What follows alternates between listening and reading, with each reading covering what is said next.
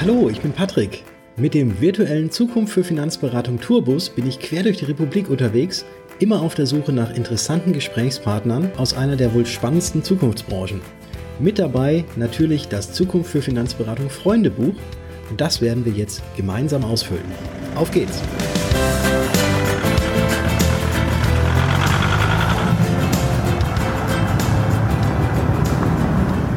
Heute führt mich meine Reise in die bayerische Landeshauptstadt München. Ich treffe mich dort mit Martin Gräfer. Martin ist seit Juli 2010 Mitglied der Vorstände von der Bayerischen. Die Versicherungsgruppe hat auch schon eine lange Historie, die bis in das Jahr 1858 zurückreicht. In diesem ersten Teil geht es um Vorbilder, Blaubeeren, Martins Berufswunsch in der Jugend und welches Musikinstrument er einmal spielen wird, wenn er in Rente ist.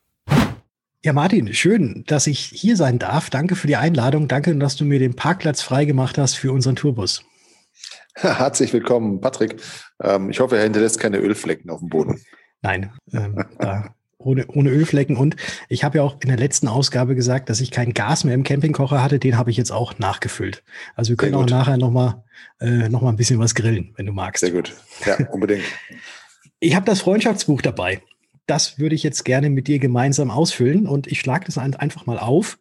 Und da ist die erste Frage immer, das ist eine sehr persönliche Frage, ähm, wie alt bist du eigentlich?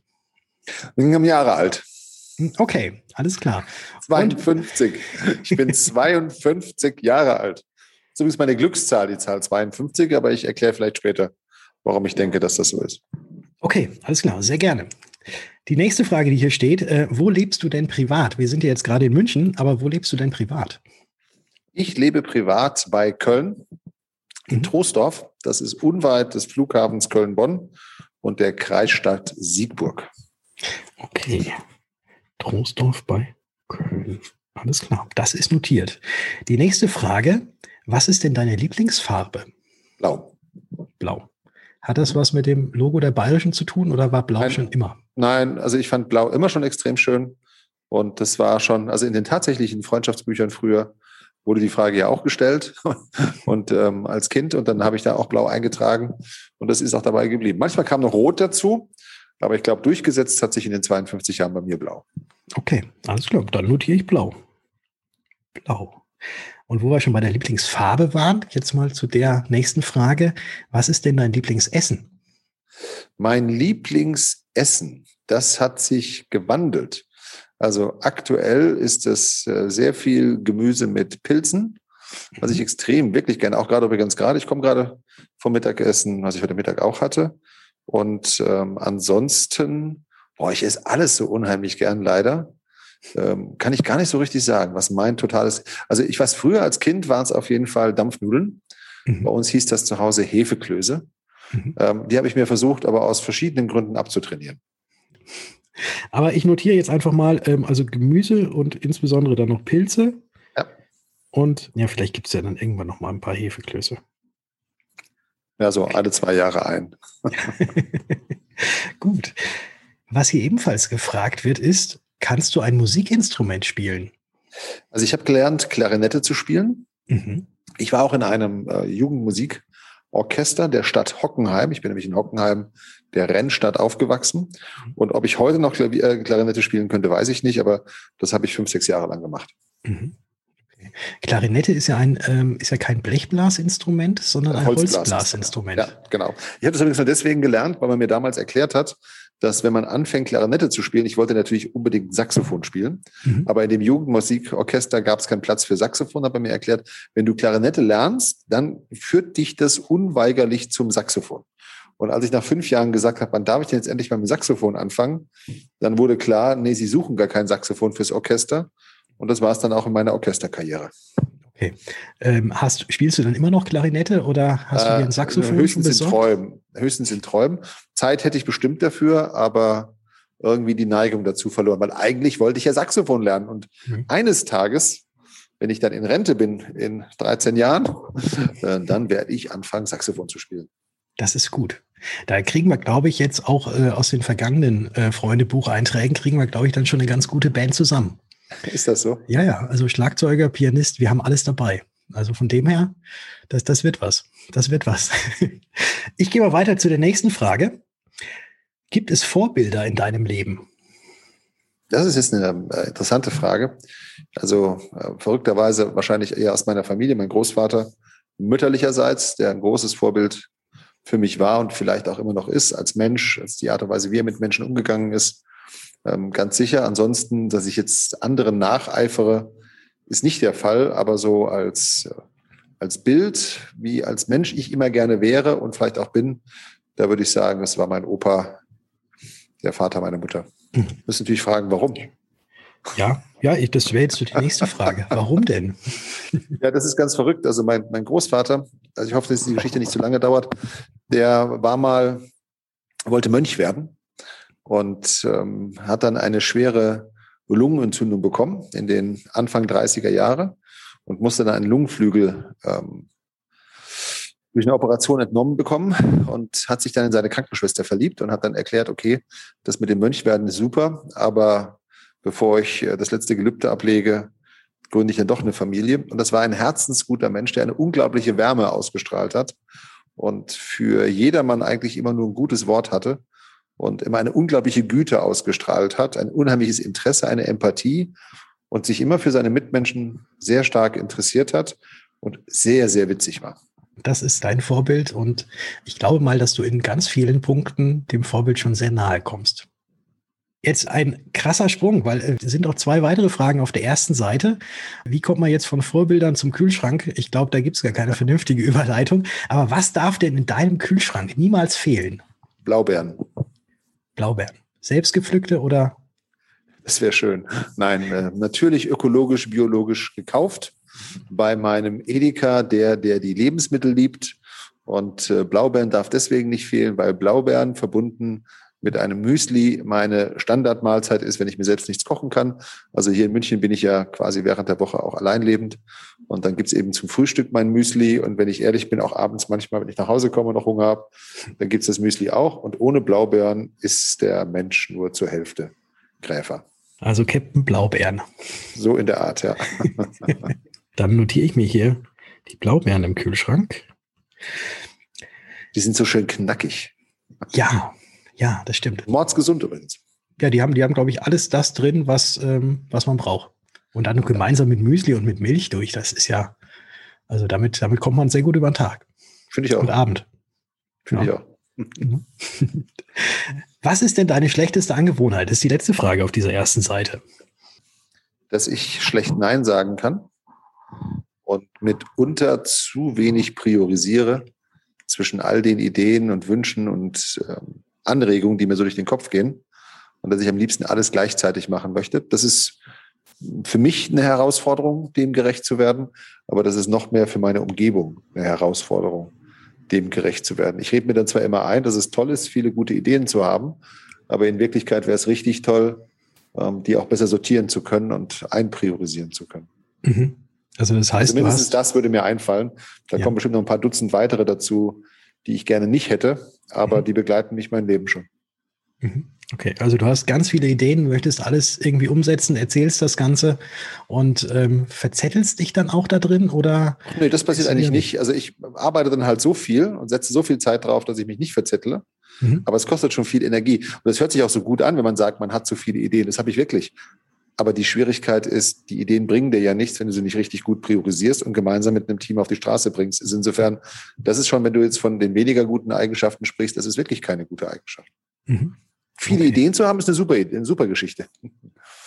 Dann notiere ich hier unter schlechte zu viele Ideen. Dann sind wir jetzt mit der ersten Seite durch und ich blätter mal wieder um auf die nächste Seite. Schönen Stift hast du da, den du nimmst. Ein Füllfederhalter. Ja, das ist, das ist absichtlich hier. Der ist, ähm, aber ich habe ich hab schwarze Tinte. Äh, viele haben ja blaue Tinte, was jetzt wahrscheinlich auch deiner Lieblingsfarbe entsprechen würde. Ich will niemals schwarze Tinte nehmen. Ja, siehst du mal. Äh, ich habe ich hab schwarze Tinte. Ich finde es irgendwie. Aber die passt sehr gut zu deiner Kappe, Patrick. Ja, vielleicht deswegen. Vielleicht deswegen. Ich weiß auch nicht warum. Hast du eigentlich immer eine schwarze. Kappe auf oder hast du verschiedene? Wie viele Cappies hast du eigentlich? Ich habe tatsächlich, äh, ich glaube, über 20 verschiedene Kappen. Allerdings sind die alle schwarz. Äh, und ja, und wenn man täglich Kappe trägt, muss man auch hin und wieder mal wechseln, weil äh, die fangen ja dann auch, es ist ähnlich wie, wie, wie ähm, Ja, wie die normalen ja, Klamotten. Also, meine, es gibt halt Dinge, die, die nehmen halt was auf und dann mhm, äh, hört, genau. riecht man und sieht man das auch. Also immer schwarze Kappen. Cappies ja. darf man nicht sagen, glaube ich nicht. Ich habe gerade Cappies gesagt, das macht ach, man nicht. Ach du, das darf man alles sagen. Also ich wüsste jetzt nicht, dass man das nicht sagen dürfte. Also ich sage auch mal die Cappy. Ja, das geht. Also, aber es ist tatsächlich, aber tats tatsächlich alles schwarz. Ich hatte mal eine, eine graue, äh, aber die habe ich nicht so lange getragen. Irgendwie schwarz ist, ist bei mir drin. Mhm. Ja. So, jetzt, jetzt, hast du mich sehr gut rausgebracht, aber gut, dass ich das Buch vor mir habe, wo die Fragen ja drinstehen. Den Menschen aus der Finanzbranche wird ja immer sehr häufig nachgesagt, dass sie sehr, sehr faktenorientiert wären und eher kopfgesteuert. Passt ja jetzt auch zu Kappe, kopfgesteuert. Deswegen wollen wir jetzt mal ein paar Fragen äh, stellen, die dich so ganz bewusst aus deinem Bauch heraus antworten lassen. Und zwar sind das Entweder-Oder-Fragen. Und ich stelle dir jetzt immer Entweder-Oder-Frage und du bitte antworte einfach frei raus, was von den beiden Dingen dir lieber ist. Bist du bereit? Absolutely. Strand oder Berge? Berge. Kaffee oder Tee? Kaffee. Gefühls- oder Kopfmensch? Gefühlsmensch. Buch oder Netflix? Buch. Familienzeit oder Freundetrip? Familienzeit. Schokolade oder Obst? Blaubeeren. Obst. Obst. Was ist für dich wichtiger? Theorie oder Praxis? Praxis. Warum Praxis? Na, weil ich glaube, dass jede gute Theorie erst in der Praxis ihre Wirkung entfalten kann. Und äh, natürlich braucht es eine gute Theorie, um in der Praxis bestehen zu können.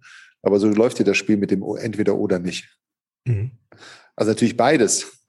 Aber bei entweder oder, es geht immer um die Praxis. Dann lieber das umsetzen, als irgendwie alles äh, fünfmal im Kopf und nicht wissen, ob es denn auch tatsächlich genau, fruchtet. Ja. Es geht im Leben immer darum, also im beruflichen Leben, ich glaube privat fast aber auch, Wirkung. Es muss irgendwas Wirkung entfalten. Ob es jetzt Entspannung ist oder ob das einen beruflich weiterbringt. Wirkung ist wichtig und in der Theorie, da entfaltest du keine Wirkung. Eine weitere Frage ist hier, Fußball oder Joggen? Äh, Fußball. Okay. Gucken, nicht spielen. Stimmt, Joggen gucken ist ein bisschen langweilig, ne? Da ist Fußball schon schöner. Joggen gucken ist voll langweilig. da habe ich jetzt auch noch, nee, hab, steht keine Frage mehr drin, aber Fußball möchte ich gerne noch mal kurz zu sprechen kommen. Äh, ich weiß ja, ihr von der Bayerischen seid ja auch Mitsponsor in München bei einem Fußballverein, der auch blau ist und nicht rot ist, wie ja früher also mal erstens, kurz. Genau, erstens sind wir kein Mitsponsor. Es ist nicht ein Fußballclub. Es ist der Fußballclub. Ist nämlich der TSV 1860 München. Und es ist, ähm, wir sind Hauptsponsor, genau. Mhm. Okay, dann entschuldige ich mich für nicht, dass ich nicht gesagt habe, der Fußballclub und der Hauptsponsor. So ja, ist es. Ja, hoffentlich kann es bald auch mal wieder im Stadion live sein.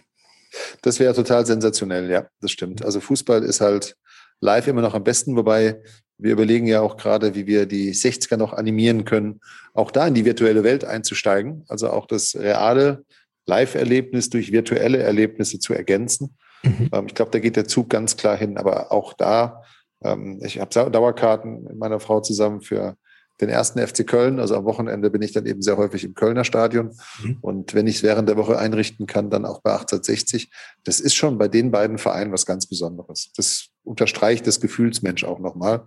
Mhm. Also wenn du dann im, im Stadion, wenn wir jetzt Köln beispielsweise bist und die schießen dann auch mal wieder erwarten ein Tor und dann kommt die Musik, wenn der Trömmel geht, dann stunden wir all parat. Und mhm. meine Frau und ich sitzen dann da und sind völlig begeistert. Das ist, äh, das ist schon ein sehr tolles Gefühl. Ja, das kann ich nur bestätigen. Also ich war im, Kölner, im Kölner Stadion war ich schon mal, bei 1860 leider noch nicht. Aber ich habe auch eingeladen, Patrick. Ja, danke schön. Herzlich eingeladen. Wenn das wieder geht, dann komm mal vorbei. Das, das ist wirklich ich glaube, eine ganz tolle Atmosphäre. Ich habe ich hab leider äh, noch einen anderen Verein und für mich ist das der Verein, aber den nenne ich jetzt nicht. Aber da im Stadion, wenn dort ein Tor geschossen wird, dann ist auch immer die, ähm, äh, die gelbe Hölle los, wenn ich es mal so sagen kann. Dortmund? Ja, tatsächlich. Ja, Dortmund ist natürlich, also ich war noch nie in Dortmund im Stadion, okay. möchte unbedingt mal dahin. Aber die Dortmunder Wand im Westfalenstadion, also heißt jetzt nicht mehr Westfalenstadion, der Signal Iduna Arena, das ist sensationell, ja. ja. Das ist, das ist der absolute Wahnsinn, wenn du da selbst mit drin stehst. Ich hatte das Glück, dass ich da schon zweimal sein durfte und mit drin stehen durfte und der, äh, die Borussia dann auch gewonnen hat. Und wenn da ein Tor fällt, das ist der absolute Wahnsinn. Man glaubt nicht, wie in diesem, so einem Riesenstadion, äh, was ja massiv gebaut ist, wie auf einmal unter einem man merkt, wie dieses Bauwerk trotzdem richtig bebt. Absolut. Aber dann bist du auch nicht ganz glücklich mit den beiden Ergebnissen dieser Saison gegen den ersten FC Köln, schätze ich mal. Äh, nee, aber man gönnt es ja. Ja, den Kölnern gönnt man, das stimmt. Ja, Wobei Dortmund so muss sich sputen, dass sie den Anschluss nicht verlieren und nicht von Leipzig auf Dauer als Nummer zwei überholt werden. Ach, das, das kriegt Dortmund schon hin. Da bin ich optimistisch. Das kriegen wir, das kriegen wir schon hin. So, wir sind, wir sind schon wieder abgewichen, aber das macht gar nichts, weil nämlich diese Seite ist jetzt auch schon wieder voll und ich blättere jetzt wieder mal um auf die nächste Seite. Und Wie viele Seiten hat das Büchlein denn? Sag mal, Patrick. Naja, das hat schon so ein paar Seiten.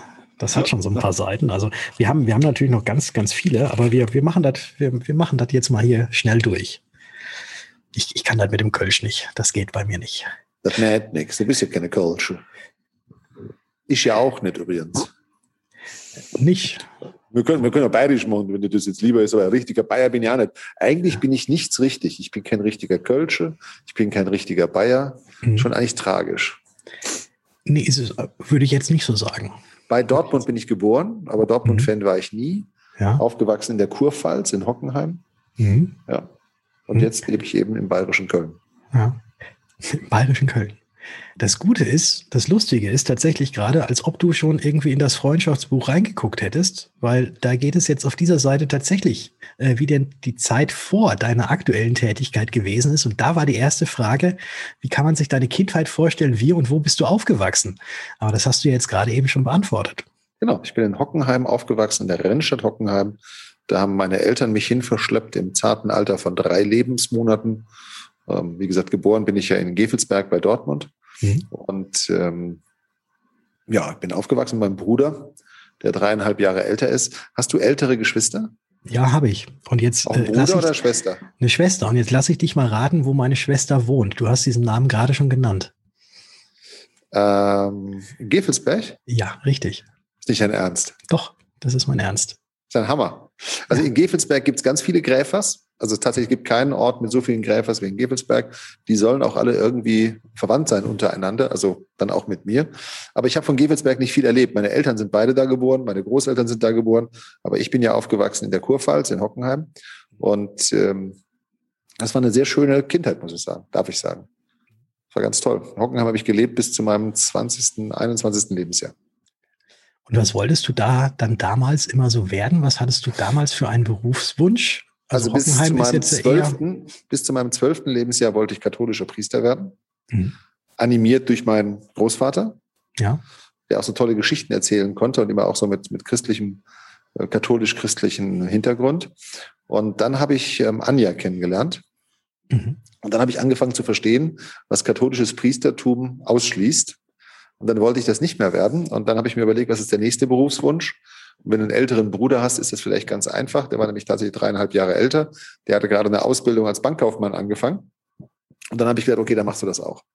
Dann wollte ich Filialleiter einer Bank werden. Das war mein Berufstraum, nachdem ich den Pfarrer überwunden habe. Mhm. Okay, Filialleiter in einer Bank. Das habe ich mir ganz konkret vorgestellt, mit meinem Bruder zusammen auch gespielt. Ja. Das war eine sehr konkrete Vorstellung. Ich dachte, damit kann man die Welt verändern.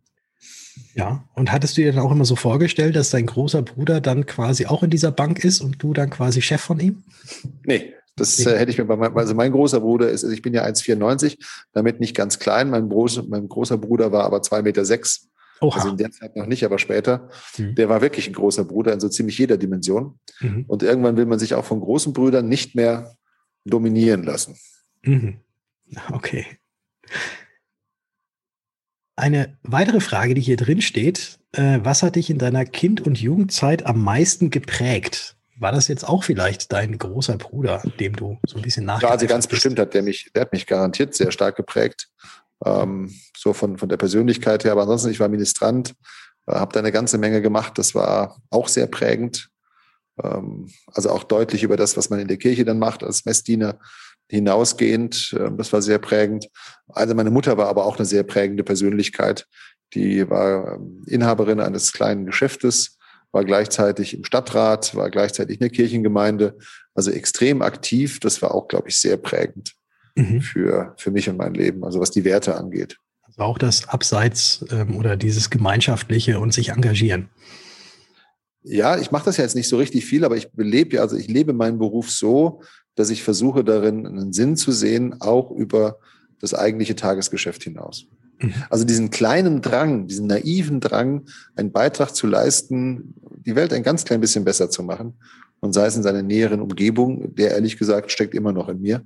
Ich rede da nicht so oft drüber, weil es eigentlich sich ziemlich kindisch anhört, aber es ist schon noch, was mich bewegt. Das passt auch sehr gut auf die nächste Frage, die du jetzt hiermit auch schon, glaube ich, wieder beantwortet hast, ähm, ob es denn noch Erfahrungswerte aus deiner Jugend- und Kinderzeit gibt, die du auch noch heute irgendwie auch für deinen Beruf ähm, einsetzt.